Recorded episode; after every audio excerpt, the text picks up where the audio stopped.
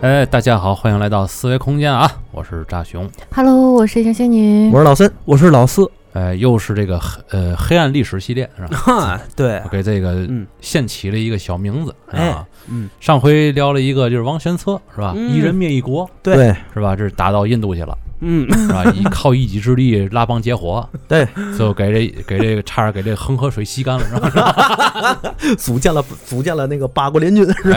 哎，这这看看来这个历史上啊，这种事儿还没少发生。嗯哎，今天老孙又给咱带来一个类似于这样的嗯，历史小情节吧，就算是，对，是吧？中国人这个古时候，尤其唐朝时候，净他妈是开无双了，我发现啊，哎，对对，对没错，这也是这个是这么说啊。如果在网上戏谑的说法，啊，就是他一个人打了一个国家，我操，让这个国家俯首帖耳一千年。全是战神呢，我怎么感觉？全是战神而且今天打的是谁呀？挺解气的啊，是倭国那阵儿不叫日本，啊是叫倭国，嗯是吧？这个事儿呢，可能大家一听这个，可能稍微有点明白了。其实这个事儿是哪儿呢？就是唐朝历史上一个很著名的事件——白江口海战，嗯哦，也叫这名字挺熟悉的哈。哎哎，很耳熟。嗯，是 对，也叫白江村战役，嗯或者白江村之战，反正就就就这么回事儿。啊，嗯，对吧？其实这个事儿呢，它是整个咱们唐朝对外用兵之中很重要的一次作战，就是灭高句丽之战。嗯，这个高句丽啊，是哪三个字儿呢？嗯姓高的高，嗯勾呢就是句子的句，丽是美丽的丽，哦，所以咱老百姓的说法叫高句丽。这这过去古代的时候，反正这高一出现，反正就就高丽那边的啊对这个对跟那也有点关系。对这个事儿，我先稍微说一点吧。啊，这个高句丽呢，在咱中国的历史学界里有一个独立的一个条目，嗯因为高句丽作为一个古代的一个王朝国家，嗯包括发它的这个民民族的主体啊，是咱东北一个古老的民族，叫扶余人。哦，灭了高句丽之后，高句丽就从历史上消失了。嗯但是呢，还是有不清楚的地方，就是后来还有一个国家借高句丽之名复国，叫高丽。嗯，高丽国，对，嗯但是高丽这个名字呢，其实在高句丽的历史上多次引用，所以高丽也是高句丽的一个代称。哦，他们等于实际上实际上还是存在的存在的。啊，所以这个这一段历史其实纷繁复杂，很乱、嗯啊，很乱。嗯包括它还涉及到哪儿呢？涉及到韩国对于自己本国和民族之间的那个历史认证嗯啊。他们很多人觉得高句丽应该是韩国独有的历史嗯啊，我们中国则认为高句丽这个历史应该是划到中韩之间嗯啊，借用这个东罗马帝国，也就是拜占庭帝国的那种方式，嗯对吧？那个拜占庭帝国，希腊、土耳其，什么那个塞尔维亚。嗯是吧？都是原来是这个啊拜占庭帝国的属地。嗯那么他们的历史在这一段怎么写呢？就是分别各表，哦，哎，你各表自己的那个历史时段就行了嗯嗯啊，重点去说某一个历史时段，剩下不重要的你可以一笔带过嗯，啊。但是这两边的历史都对得上的都都是对得上的啊啊，这个咱呢就不不能掺和。胡写，对，这咱不掺和里头事儿了。嗯高句丽呢，掺和不了，反正嗯 对，高句丽呢，其实是一个在咱中国古代非常时时间很长的一个主权国家。嗯嗯大概呢，它发源于汉代。汉代呢，当时有一个人叫朱蒙，嗯他呢就是从属于汉代的高句丽县。哦他从那儿出来之后，和别的那个别的部落吧结婚，结完婚之后呢，建立了高句丽这个国家。嗯长时间以来呢，是汉代的一个附属国，但是后来他就变得越来越强盛了，就自己独立了。嗯，大概高句丽的建国呃那个国家的历史呢，大概有七百多年，最后灭在哪儿了呢？就灭在唐朝的手里了。这个这个看来还地域还挺广阔。嗯，挺广阔。它现在到哪儿呢？现在基本上到了这个大通江沿线，就是你咱咱现在的地理三八线啊啊啊！三八线以北那块儿你都可以算是高句丽的，嚯，嗯一直到了现在咱的吉林这一块儿嗯啊，高句丽都是站在这儿。哦，都到吉林了。对它是发源于中国东北的一个古老的咱们的原生那个一个民族，是吧？嗯嗯扶余人。嗯后来灭了之后呢，这个当时唐朝就把高句丽大概二十多万，二十多万人，包括高句丽的贵族，就迁往了内地，包括南方。嗯所以这个扶余人，包括高句丽的这些老百姓，他的民族就已经被咱们中华民族所同化了哦嗯啊。所以现在很多那阵儿我还记得原来有一阵子大家特别这个实行去验这个 DNA，啊，四百块钱，对吧？看自己是哪个族的。对 对对，是。好多这个南方人啊，就是还有很多人就是一验，哎，我怎么还有朝鲜族血统？朝鲜那边的，其实他们人有些懂历史，就说其实这个就是高句丽那边的人。哦。啊，高句丽那边血统，因为二十多万。告诉你，没准咱都有。啊，保不齐啊啊，谁谁知道呢？我可不希望。你你实锤了欧罗巴欧罗巴的，对，所以当时呢，在争当时这个时代，就唐朝啊，嗯他对于高句丽是有一个有一个执念的，嗯因为隋朝三征高句丽，嗯最后灭亡了。哦，当然，这是隋朝灭亡的一个原因。嗯，也有历史学家认为，这个隋朝征高句丽不能成为隋朝灭亡的原因之一。嗯为什么呢？因为高句丽的存在就破坏了隋朝和统一了南北朝。魏晋南北那个南北朝之后，嗯包括唐朝，他们都要重新建立主导东北亚的国际秩序。哦，那么，我想建立这个国际秩序，我就必须要让高句丽臣服。我不是要你的领土，我要让你臣服于我的主导秩序。对对，但是高句丽并没有这样做，所以必须要把它攻灭掉。嗯这是一种国际当时用现在的眼光语嗯境来说，这是国际复杂的争端，但是在嗯当时不应该这么算啊。嗯要是这么说，大家能清楚一点。所以当时呢，这个就开始了半岛的三国时代，也就是高句丽、百济还有新罗，嗯。这是朝鲜半岛。嗯，然后呢，还有两个国家参与了这次这个白江口的战役，一个就是咱们的盛唐，嗯。还有一个呢，嗯。就是当时的倭国。啊你这一提你这一提盛唐，我脑里有一个画面，反正是。嗯，这俩盛唐合一块儿还能组个红球是吧？漂亮。嗯。还有当时呢，就是倭国，因为倭国呢还不叫日本。嗯据传啊，日本这个国名是武则天时代才给他改过来的，嗯，就是日本当时遣遣遣唐使来嘛，来了之后就跟那个武则天说：“你看我们老叫倭国，倭国不合适，这个嗯这是一水果，这是一个作物名称。您是不是改个名儿？小野妹子是吗？我我叫日本，哎，一会儿咱可以聊聊小野妹子。啊，我叫日本行不行？是吧？嗯这个武则天呢，就每次搞得滚滚滚滚滚，啊，说滚滚，是嗯吧？后来有一回武则天吃宴会是干嘛？喝酒也烦他了，行，你就叫日本吧。哎呀，烦死朕啦！对就叫日本了。多闹心，对你像朝鲜这个国名也是咱给的嗯啊，朱元璋起的名字，朝日显明之意，对吧？嗯，所以当时呢，这个你刚才提的这个小野妹子，嗯这里咱要说一件事儿。是不是还得提圣德太子？啊 哎，背景打鼓手，哎，你怎么知道圣德太子是？正好喝水，我差点喷了这口。你没看过有一个漫有一个动画打固熟，孙悟空大战猪八戒，猪八戒大战孙悟空。我操，累闹不住鼓，玄武九天，这都什么段子？这是？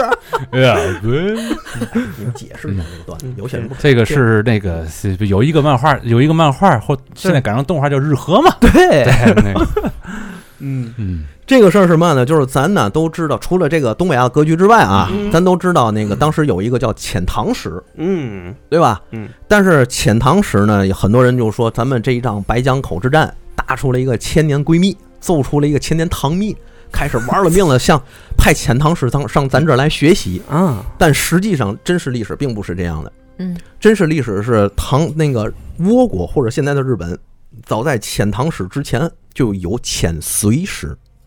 嗯嗯嗯，嗯中日双方的历史学界共同确认，大概至少有五次。啊，那个时候就觊觎我们了，是吧？对，隋朝遣隋使嗯首次，也就是六零七年，一般认为是首次，还有一个没有共同确认的是那个六零零年。嗯现在一般来说呢，以六零七年为第一次嗯，来访的使团的日本的使者就叫小野妹子，哈，人家听着像个女孩的名字是吧？人家是男的，是啊，这就就很很怪异吧？这个事儿，这贵族，人是哦贵族。哦，这还是个贵族，对他一共来了两回，真以为嗯。是一个叫小野的妹子呢。一开始我也这么认为啊。小野妹子上上来联姻了，我一发现又不是啊，不是不是，人人人是个贵族大老爷们儿。嗯。嗯这小野妹子他们派来了很多的遣隋使，嗯干嘛呢？就是联系到了日本有一个非常非常重要的事儿，就是我相信大家如果要看日漫的话，嗯校园那种日漫经常会里头出现，上课的时候老师讲历史就出现了四个字儿：大化革新。哦，哦，对对对，有过没有有有，对对，嗯这个革新就是从遣隋使有很大的渊源，因为当时日本内部经经过战乱，苏我氏呢，这个这帮权臣已经被大体该清除清除，该打败打败。嗯这个有一部分人认为呢，就是日本是从奴隶制社会向封建制社会开始转变。天皇呢，包括这些天皇手下的摄政，嗯啊那当时什么圣德太子，他们都是摄政，嗯他们想要进行一个自我的集权，中央集权。嗯，那怎么办？我要向隋朝去学习。哦嗯哎，我就派了遣隋使来，派来遣隋使呢，我还带了很多的留隋学生啊，留隋生。嗯往这学这个创业经验了。对，还有嘛呢？留隋僧，嗯僧人的僧，嗯嗯嗯因为当时佛教在日本已经开始传开了。嗯当时的佛教用咱现在的语境话说，有点类似流行文化。，no，哎嗯，嗯日本学完这个之后也觉得很受用，嗯所以他也想更多的学习一下这个，是吧？包括当时这个百济的僧人呢，或者什么这个这个那个朝鲜半岛的僧人吧，嗯。到日本之后也跟日本说，你你向这个隋朝去学学吧，人家那儿牛。哎，他们就开始派遣遣隋使，嗯。回去之后，他们就是革新的一第一批种子，哦，他们是直接开启了大化革新的这帮人。嗯。革新了之后，这个日本才走入了真正的封建时代，以及最后的一次革新，就是咱们都知道打甲午海战之前明治维新嘛，这是日本历史上重要两次维新，哎或者叫两次革新。嗯所以这样的历史渊源，其实它的背景是很复杂的。但是它这么复杂的背景，最后却在一场战役之中完全的展现出来，这就是白江口海战，哦，三国之间的矛盾达到了巅峰。嗯哪儿来的矛盾呢？咱得先说一点，当时整个朝鲜半岛的时候，不是分成了高句丽、百济，还有新罗。嗯嗯百济这个国家其实是高句丽的异母同胞，哦，他是嗯高句丽的第一任那个国王啊，他的儿子创建的百济。哦他往下走，哎，往南走，创建了一个百济。嗯两个孩子，有一个是是在现在的哪儿呢？在首尔创立了国家，有一个呢是在海边创立了国家。但是在海边创立国家那个，怎么说呢？发现这个海边啊，哎呀，种不出粮食来哦，嗯，环境也不好，也没水喝，土地也盐碱，老百姓苦不堪言。嗯然后他这儿子就就就羞愤自杀，就觉得哎呀，我当时怎么就没听别人对我的劝告，我就非得在这儿建立国家呢？我对不起别人呢，自杀了。嗯他这一自杀呢，手底下的一些臣民就跑到了另一个儿子的国家去。嗯等到了这个国家在哪儿呢？就是咱现在的首尔，就是韩国的首尔。嗯当他把这些流民或者其这些人民收复了之后，就给自己的国家正式改名儿嗯，叫百济，哦，这是么来的，从这儿来的。嗯。但是百济之外还有一个国家就是新罗，当时朝鲜还有一个三韩时代，新罗是三韩时代的一个一个国家的后裔，所以新罗其实按道理来说应该算是韩国的祖先，哦，它跟韩国的关系可能更大一些。我这根儿在这儿了，对，高句丽跟韩国的关系可能相对更小一些，嗯。嗯。是这么着。所以说，当时这个朝鲜半岛上演了一旁一出《三国演义》刘关张，嗯。啊，嗨，那个魏蜀吴是吧？谁强呢？三国牛逼 牛逼，谁是魏国呢？就是高句丽，哦，是吧？嗯。谁是蜀国呢？其实应该算啊，嗯。应该算是那个这个新罗，嗯。然后还有一个百济，嗯，这个百济就是吴国来回反跳，哦，是吧？来回明白。哎，嗯今儿我跟这好，明儿我跟那好，嗯结果把东亚圈大佬都得罪了，最后发现我已经没人帮我了，怎么办？我就去找日本去了。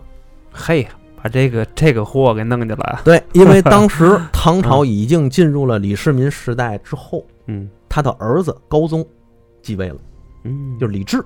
嗯李治在历史里头记载是一个很窝囊的皇帝。嗯哎呀，这皇帝懦弱无能，是 要骂没骂。有过那样的媳妇儿也好不了。对，因为他媳妇儿是武则天，嗯，对吧？这个富强则富弱，但实际上呢，如果我们把这个事情仔细来看，嗯李治应该算得上是一个文治武功非常牛的皇帝。嗯对，唐朝在他的治理之下已经达到了疆域的巅峰嗯，而且在李治的治理之下灭掉了高句丽。嗯，这个咱们从隋朝时代开始到现在这个宿敌这里边有武则天的功劳吗？母幼，就是这个事儿之后弱的，嗯，啊，实际上，很多人说那个那个李治为什么现在给咱的印象是一个很弱的一个形象，嗯。就是有些人觉得吧，嗯。有些人觉得很多历史学家接受不了，你怎么能让自己的媳妇儿登上皇位？他爱他呀，他巨爱武则天。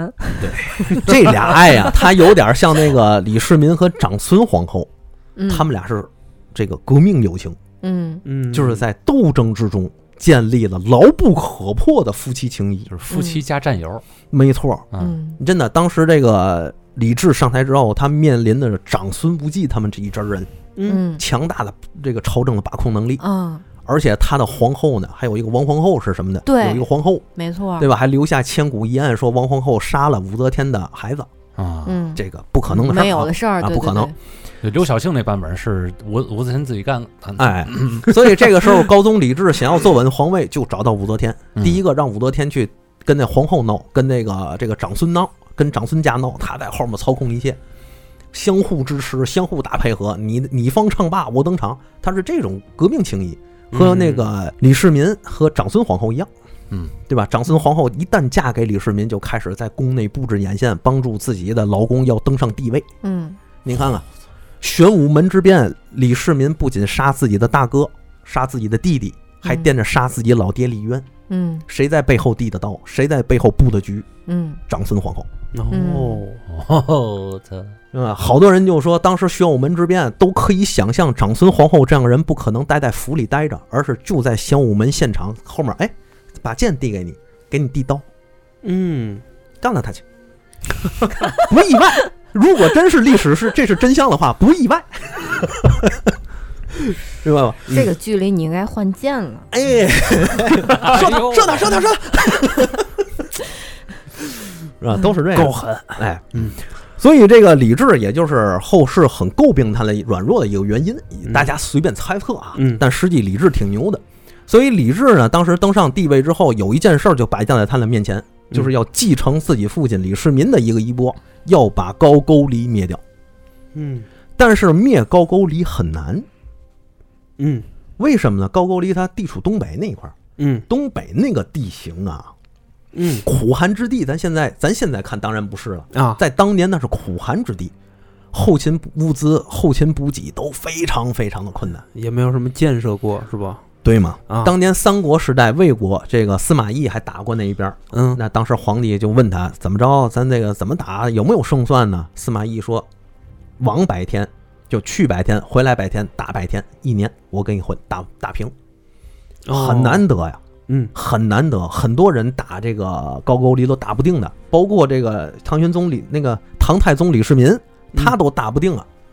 他亲征高句丽没打下来，为什么？那是苦寒之地，又有雨雪，地面地的情况也不好，建设也不行，嗯后勤粮粮草物资也也那个 跟不上。嗯高句丽跟唐朝打，知道自己打不过，怎么办呢？坚壁清野，我在那儿防御你，我不出去，哎，嗯，拖嗯。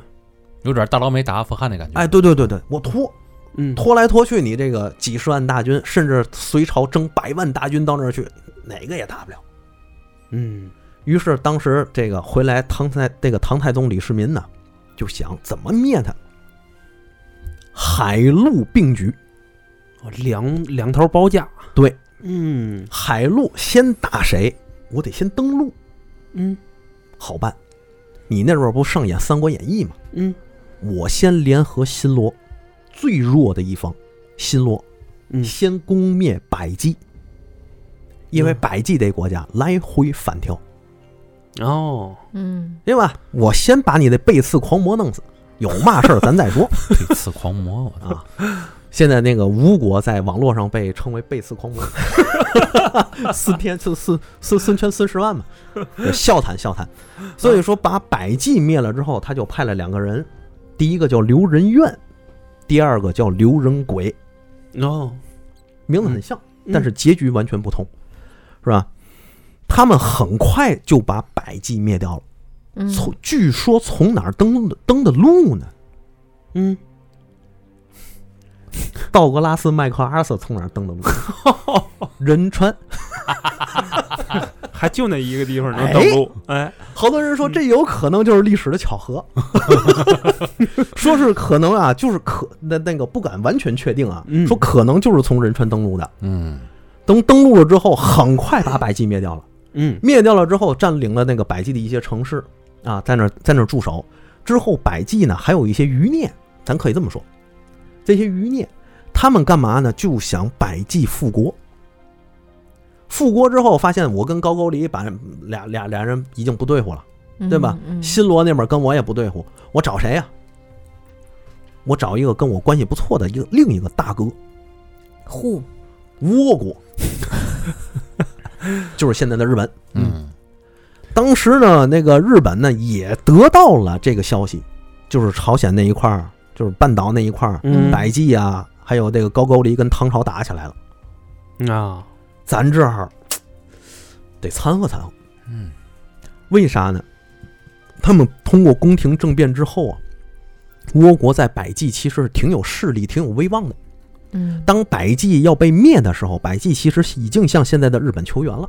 嗯，但是日本的给的回复是两手一摊，无能为力。嗯你新上任的这些这个呃中大兄太子这些人，他就觉得自己颜面无光，自己有很多的反对派借此来反对自己，说你威信扫地，嗯对吧？你政局不稳，他就觉得这个事儿可怎么整啊？不好弄，嗯所以他后来就在现在的太宰府福冈县那块建了个城，想要从那儿去支援百济，但是百济也败得快，嗯很快就败了。嗯，他就想坏了，我这日本威信扫地，以后在东南亚我怎么做大哥？嗯还想做大哥，哎，嗯啊，你像那日落天子至那个日出天子至日落天子书嘛，他其实对于这个中国既有臣服又有不甘。嗯，我学习归学习，嗯但是我并不甘于是你的小弟。憋着坏呢。哎嗯，包括遣唐使也是，我喜那个喜欢大唐风华，但我并不认为我是唐朝的小弟。但是这个钟大兄他们这帮人呢，就开始想，哎呦，这个事儿可怎么整啊？嗯，怎么整呢？派兵啊！我得把这个场子得找回来。还是得掺一脚，对我哪儿丢的面子，我得哪儿找回来呀、嗯是吧？嗯，所以当时唐朝也得到了这个消息，就是哟哎，我想灭高句丽南北夹击，现在百济已经灭了，嗯哎不对？啊，现在那个我想灭高句丽南北夹击，百济我已经灭了，占了这个海陆并举的海陆了。嗯那好，我要两方面夹击高句丽。这个时候有另一个人想要掺和一脚，嗯竟然是倭国。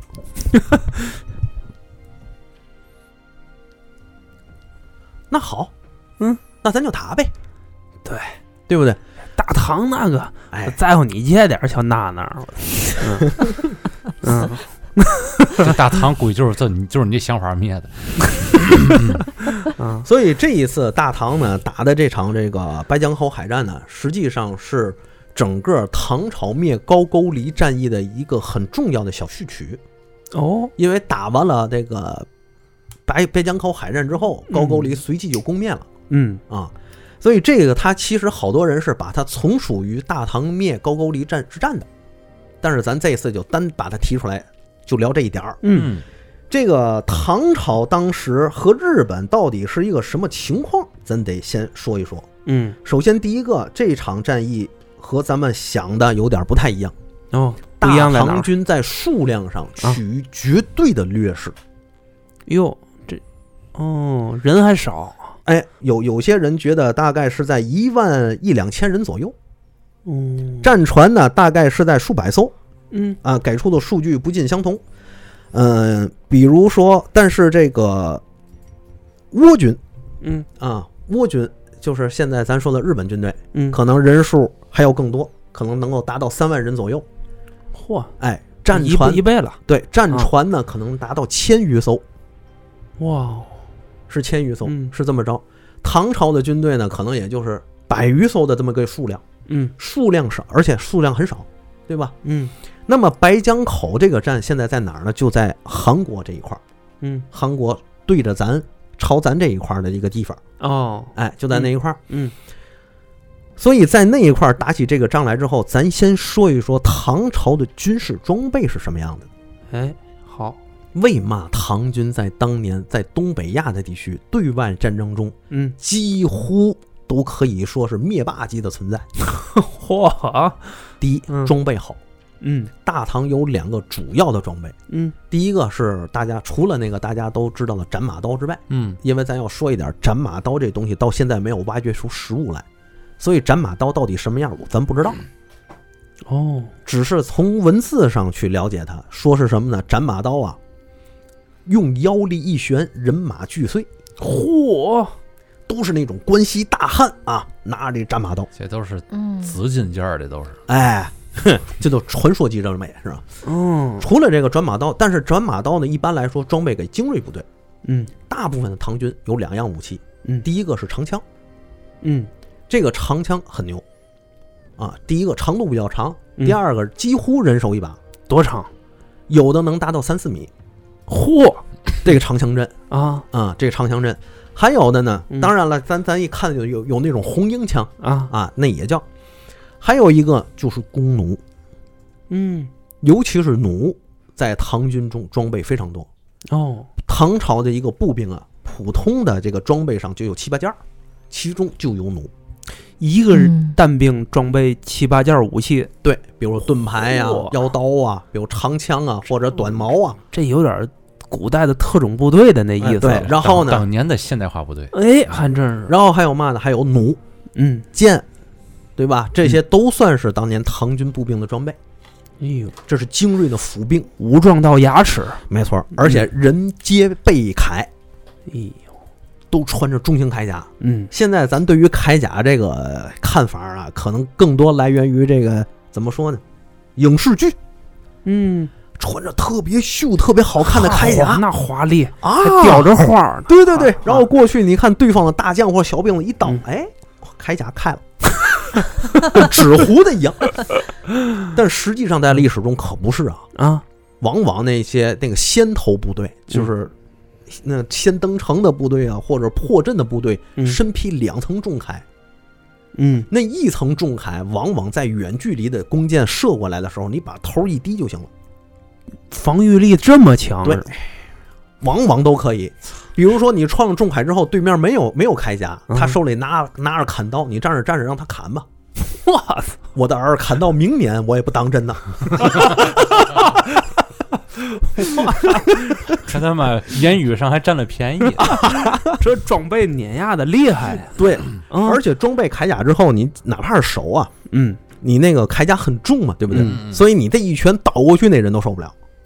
还真是证明当时的那个士兵的个人身体素质也是相当强的。你选的时候就要那个唐朝选的时候就要求身体素质要好，嗯对吧？你二八八，比如你他一米六，行了，回回家吧，嗯。啊，该干嘛干嘛去。嗯，都是魔山，我操！啊。在别人眼里差不多，嗯，尤其在倭国的眼里，这一点儿我想跟大家说啊，啊，这个日本人包括倭国，他这个个儿比较小，比较嗯矮，嗯。为什么呢？就是第一个长远古时期的这个日本，它的嗯。生产力比较低下。嗯。咱就拿战国时代，也就是咱明朝时期的日本说，嗯，他们个子都比较矮，为什么？常年不吃肉，哦，是。嗯，营营养不良。对，所以嗯他们基本上一米六几的男人就已经不算矮了，哦，日本战神本多忠胜。据传一米六三。是。是是，西方传教士呢就写了很轻蔑的一句哎话就是一群小孩子骑着狗打架。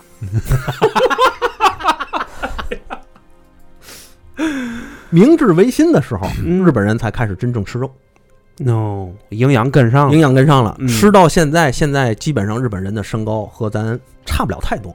嗯。啊，差不了太多。嗯。所以这个吃肉自由，咱们也才近几年才实现，嗯，嗯一定要营养均衡。呵，这这哎。这阵儿用上了，哎，确实。一定要看好了，别跟那倭国学，知道吗？嗯？他们爱吃豆腐啊，吃豆腐去，谁爱吃谁吃，咱该吃肉吃肉。豆腐里边雌性激素还多，啊 吃完了长得得，什么玩意儿？我我的天，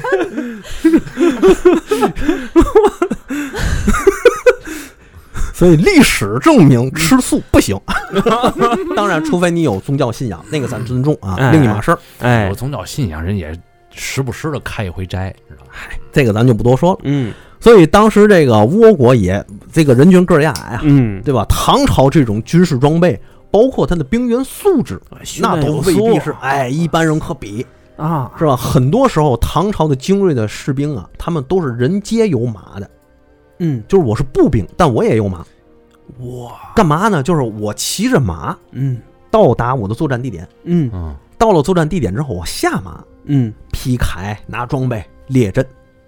这个在古代叫很精锐的，叫骑马步兵。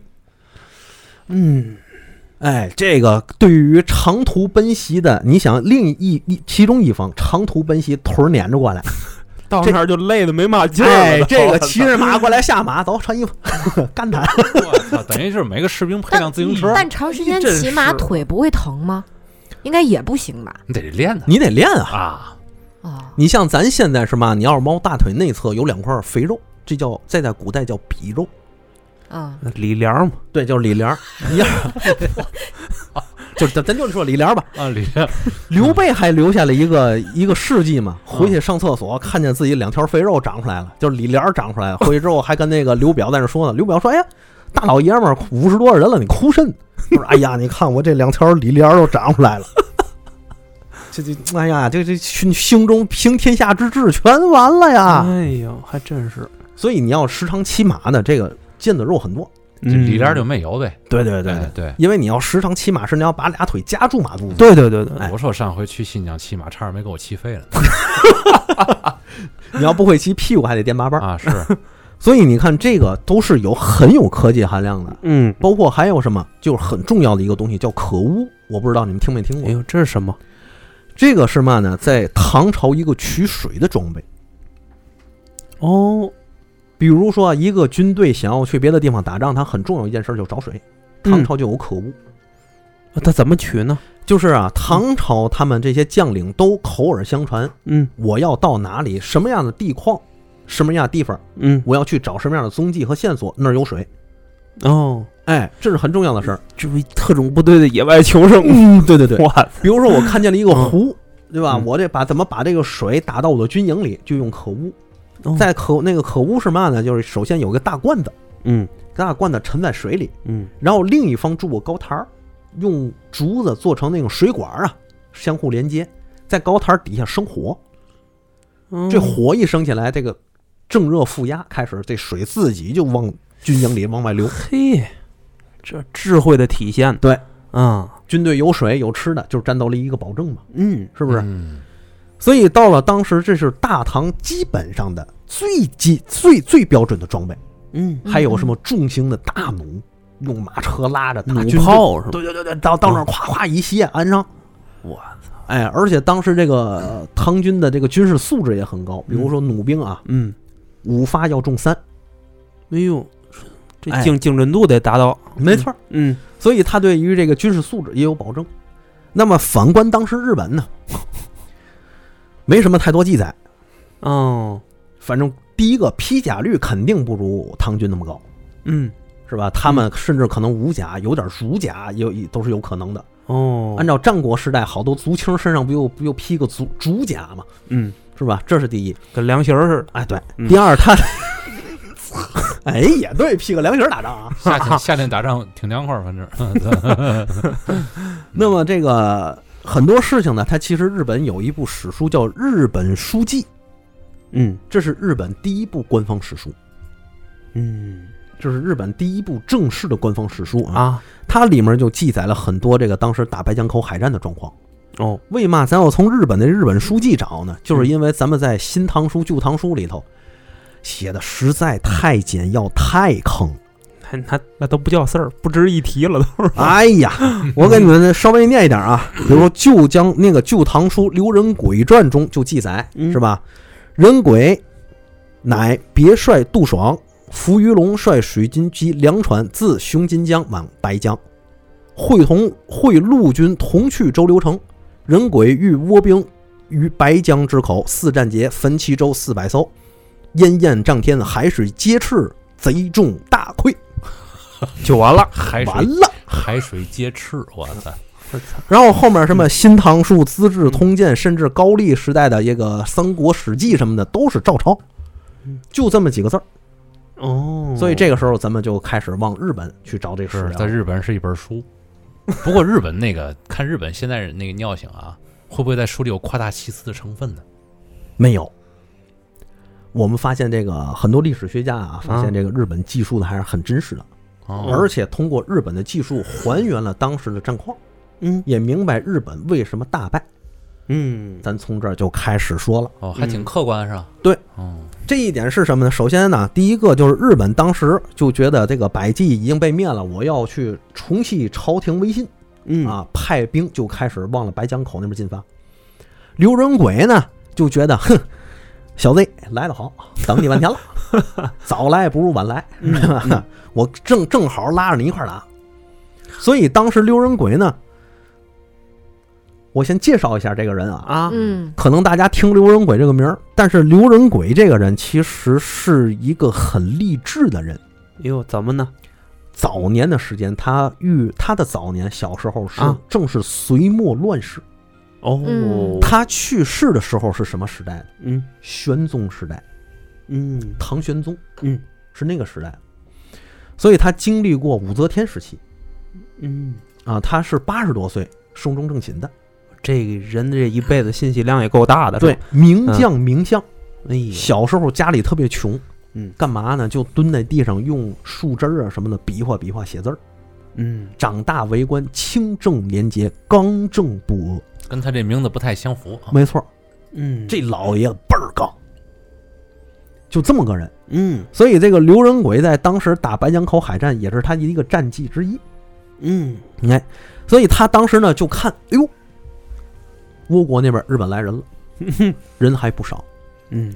当时日本的海军呢，很多时候有有些人这个去考证啊，可能大体上是板屋船，什么意思？就是拿木板拼的船，哦。嗯是这样。咱唐朝的船呢叫海湖船，也叫海鼓船，这个字儿是多音字，嗯。就是一个鼓字旁一个鸟。哦。啊嗯，这个海湖船呢，它呢相对于日本的海船来说更加先进。首先第一个结构更合理，嗯。它前面低，尾部高，嗯。成为一个前低后高。嗯。然后在船身的两侧还有加了两块那个扶摇旗，用现在的话说叫扶摇旗，嗯。就是两块板子，前低后高是什么什么原因？前低后高呢是便于接舷站。哦。哦，同时呢，也有传闻就是说这个海湖船上当时还装备了一个东西叫大，就就类似那种大石拍子那个东西，哦，明白吧？哎，我签到低一点，我合适适合把这东西拍过去。啊，我去你的！哎，对，一样别走哦，啊！后面高呢，便于射箭登高、跳帮啊，都是可以的。这个这个地势比较好是吧？对，嗯而且当时海湖船呢，它不有减摇旗嘛，嗯所以它左右横摇幅度很稳，嗯，但是它底儿比较平，嗯。适用于潜水作战。啊。日本的那个船呢大一些，嗯。看起来大一些，嗯。底儿深，嗯。吃水更深，嗯。但是呢，它的这个呃船底也是平的。哦这一点在白江口海战优势劣势尽显，因为当时考证应该是在这个仁川这一块儿嘛，嗯。仁川那一块儿啊地方比较小，暗礁很多，靠潮汐涨幅，所以当时这个日本船远道而来、渡海而来的时候，嗯最一开始先打嗯刘仁轨一看，哟，你一样那么多人，嗯我人少怎么办？我退守湾港之内，坚壁待守。哦这样一来，你大量的这个船只就无法发挥你的数量作用。你人数再多，比如说我这个海港前头就四艘船的宽度，哎，你前头有一万艘船，你也得四艘四艘往老的这儿送。对有点儿那个温泉关的那个哎，对对对，三百勇士，那意思啊，哎，对对对嗯，对吧？这个首先就是地利，嗯第二个就是海况。当时我们唐朝的船呢，吃水浅，嗯他们的船吃水深，所以一旦到了退潮的时节，嗯，咱们的船进退自如，日本船当即就动不了劲儿了。就满完了。哎，日本船满完后，嗯，当即就困在那儿。嗯，所以当时呢，这个它船还大，吃水还深。哎而且还有一点就是，日本的船啊，没有什么这个防务防运物资。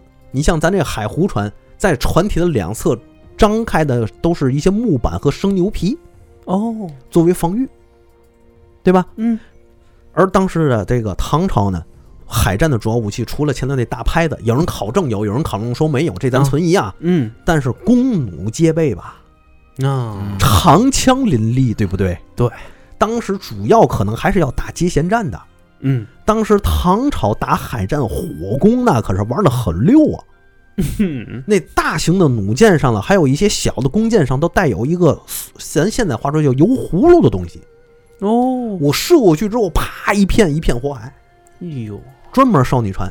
嗯而日本船没有任何防护，他的桨手啊，嗯，他的划桨的这个人都在船的甲板上，哎呦，而且暴露，哎，而且两边还没有遮挡物。那可是船的动力啊！对呀、所以这个好多人就说呀、这日本人是没见过什么叫箭如雨下，箭如雨下，我 你这边不备甲，嗯 还没有防护，唐朝这边交战弓弩为先，对吧？？尤其打海战，什么为先？弓弩为先。嗯咱这边噼里呼噜，这箭雨一下，当时很多人就开始死伤。嗯，听着这个事儿还挺搞笑的，但当时就死了。对呢，当时就没想到，你想想那场面，我们的剑可以遮蔽太阳，天哪！大风大风，哎。啊，你就想那个英英英雄英雄里面那个啊，就是，那个，啊对呀，那后来又发展多少年呢？那是，嗯。嗯，然后呢，这一次啊是这么着，你想啊，这个自一开始接战的时候啊，啊，大唐的海军严阵以待，嗯然后弓弩齐发，遮天蔽日。哎呦，这气势，哎，然后日本这个这边倭国的船根本就没有挡头，它也没有可遮蔽的地方 全在甲板上，啊。弓弩又不如唐朝，那就不就挨打吗？嗯挨打完之后冲过去，咱们要打接舷战。好不容易等他冲过来，好多船就已经焚毁，或者这个上头人杀的七七八八。嗯，如果这个海湖船上头张那个大拍杆儿的话，进进进过来一艘船，啪，我我拍我拍碎一艘，哎呦你那船体不结实啊，啊，对，一一砸一漏洞。我都拼的，对然后这个时候，唐朝上面那个海军的士兵呢，身着背甲，然后开始拿着长枪往上捅，哎呦，长枪奋勇如林而刺，噗噗噗这样的，噗噗噗噗这样捅就 就跟那微信表情似的，是吧？啊！对对对对对，好不容易接闲战了，这边把刀抽出来，看唐朝这边都是铠甲，孙子，你砍到明年爷也不当真呐！又降辈儿了，呃，当然，海军有些人他们说这个披甲率不是很高，嗯但是咱们这个也有说披甲率高的，也有说披甲率低的，咱就不多说。但是肯定带甲嗯，啊，有精锐士兵肯定带甲，也比凉鞋儿强啊那肯定的。啊，这过来你接身，你远战打不过嗯啊，撞脚撞你也不行，嗯船体相碰你也不是个儿。嗯，你近战这边还都是都混铁人混不怕似的，你这边一 一穿一肉囊，这哪儿打了啊？所以这一战打下来，这个白江口海战打下来，就跟日本自己书上写的一样。嗯这个当时啊，日本的那个船碰上了落潮，嗯，落潮之后，这个船在海港里头就已经动不了劲儿了，而且它也多江啊对对对，啊，转旋不开。船挤船，哎，唐朝一看这时候机会来了，分左右两路包夹出击。哎呦呵，哎，我以动打不动。包将出击，哎，所以这样一来，咱们就可以看到，嗯。虽然日本很多的时候，它那个船呢，在当时算得上是巨舰了，基本上能载个一百二十人，然后嗯。长度能达到三十多米，嗯。船在当时不算小，嗯。对吧？但是它和唐朝的战船比起来，它还是差太多。嗯，不是说你看出来了。哎，不是说你大你就能赢打，哎，对吧？所以呢，当时的很多的这个海战的描述，对这场海战描述的并不是很多啊，嗯就是因为这场战赢的有点忒了。但是日本人为嘛记录的这么详实呢？就很多人就说，就可能是日本觉得坏，我被让让让大唐打的忒了，哎我被大佬教训的有点狠，这是个教训，得记下来。嗯所以当时日本呢，打完白江口战役之后，基本上你算不上全军覆没，那也是折其大半，大伤元气了。大伤元气。所以当时日本很很紧张嗯，就想坏了，唐朝别揍我来吧。呃别在一块儿连我捎带脚了。啊，这个那我还，我可怎么整，对吧？所以当时干嘛呢？就在现在的福冈县太宰府那块儿建了一个小城。嗯咱现在看五百多米，这个嗯。强强强五六百米这个小城，嗯。当时就已经不简单了，嗯。防备唐朝进攻要吞灭日本。嗯。但是当时唐朝根本就没想打日本。嗯，嗯，第一个，给你点颜色看看。哎，第一个你渡海作战我不好打，嗯，对吧？第二个我要先灭高句丽，嗯。有嘛事儿你再说。哎，对，所以把这个哎，打了多好，对，现在好多事儿都没了。是呢。对，当时也有很多人在说这个事儿，就是说当时唐朝要是借白江口海战驻驻军日本会是什么样？是呢，按老孙话说，历史不容假设。那你要真假设的话，他那嗯福岛核电站就建不起来了，啊。对，是吧？嗯嗯，所以呢，可可可可以可以想见，就是当时日本这场海战的输是嗯。全方位的，嗯。除了军事装备和人员素质之外，包括将领也一样，将领无法很好的掌握海况。将领无法很好的排兵布阵，嗯将领无法很好的运用自己战船和数量上的优势，嗯这可以说就是降维打击。嗯，所以唐朝才记录这么点儿简单的事儿。嗯哦我我就打了一孙子，有有嘛好说的吗？不值一提呗，啊，不值一提嘛。都都没什么可荣耀的。啊，嗯借用那个《火影忍者》里一句话，啊，嗯，宇智波斑对大野对对三代秃影大野木说：“你见过哪个成人跟小孩子懂真格了？是吧？大羞辱啊。哎，嗯，所以从这儿开始之后呢，这个日本也觉得，哎呦，这个唐朝也不好惹，嗯，嗯还是派遣唐使 去废话嘛，这不还他妈加个野是呢？啊，不，这不不好整吗？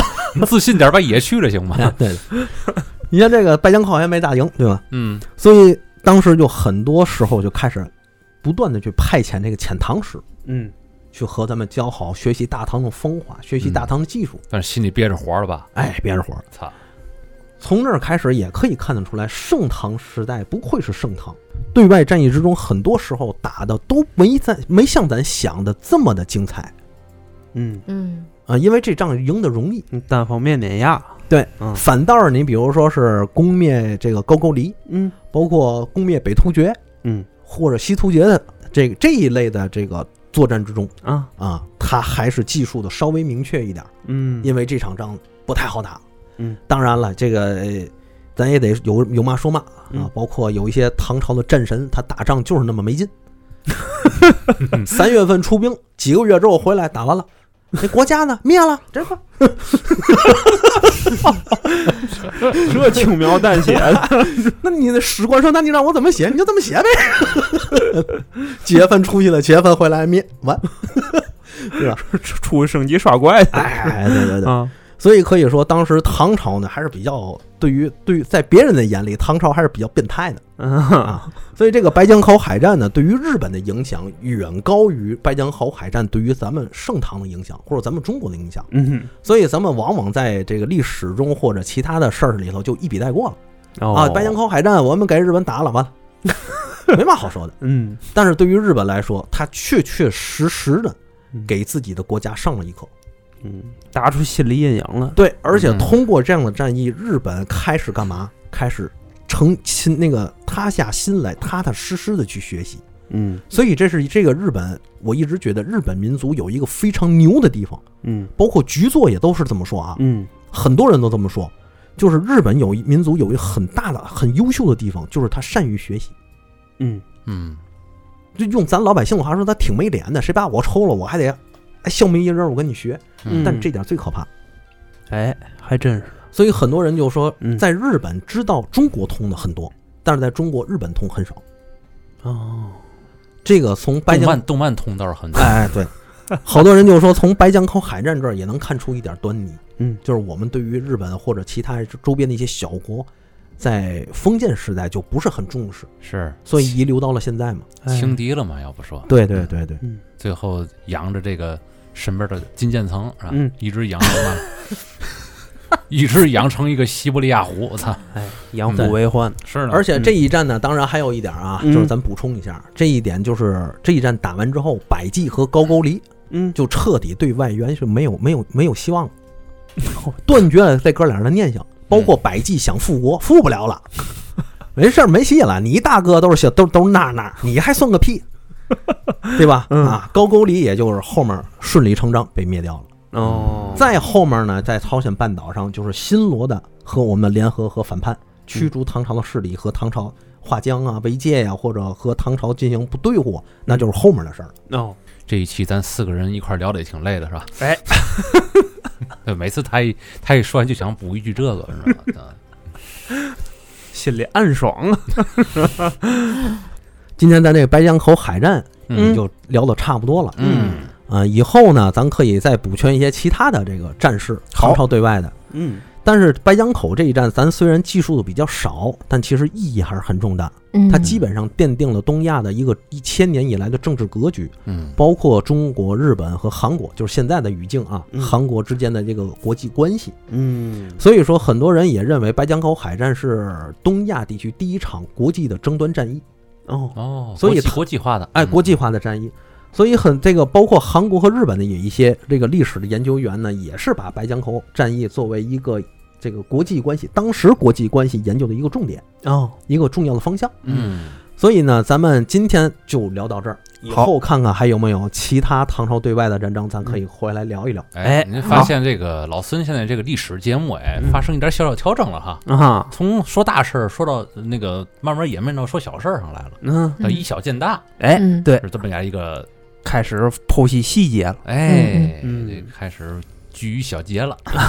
因为这个唐朝这个事儿呢，我跟大家聊聊啊，就是唐朝这个事儿，包括这个高句丽这一方面，很多时候它的史料研究的不是非常清楚，嗯。很多东西它有争议，嗯。咱们没法口嗨的去聊。嗯。口嗨聊完之后，里面会陷入很多的问题之中，啊，所以我就选取了白江口海战。嗯，但是呢，咱也可以后面如果有机会，可以聊一聊大唐和隋唐灭高句丽之战，嗯，这个也很精彩。咱们一块儿聊聊这个，以小见大，然后咱们最后再看看唐朝到底怎么回事。好嘞，好的，嗯没问题。那好，那今天这期节目就先到这儿了啊，嗯，听众朋友们，拜拜。拜拜，拜。拜，再见。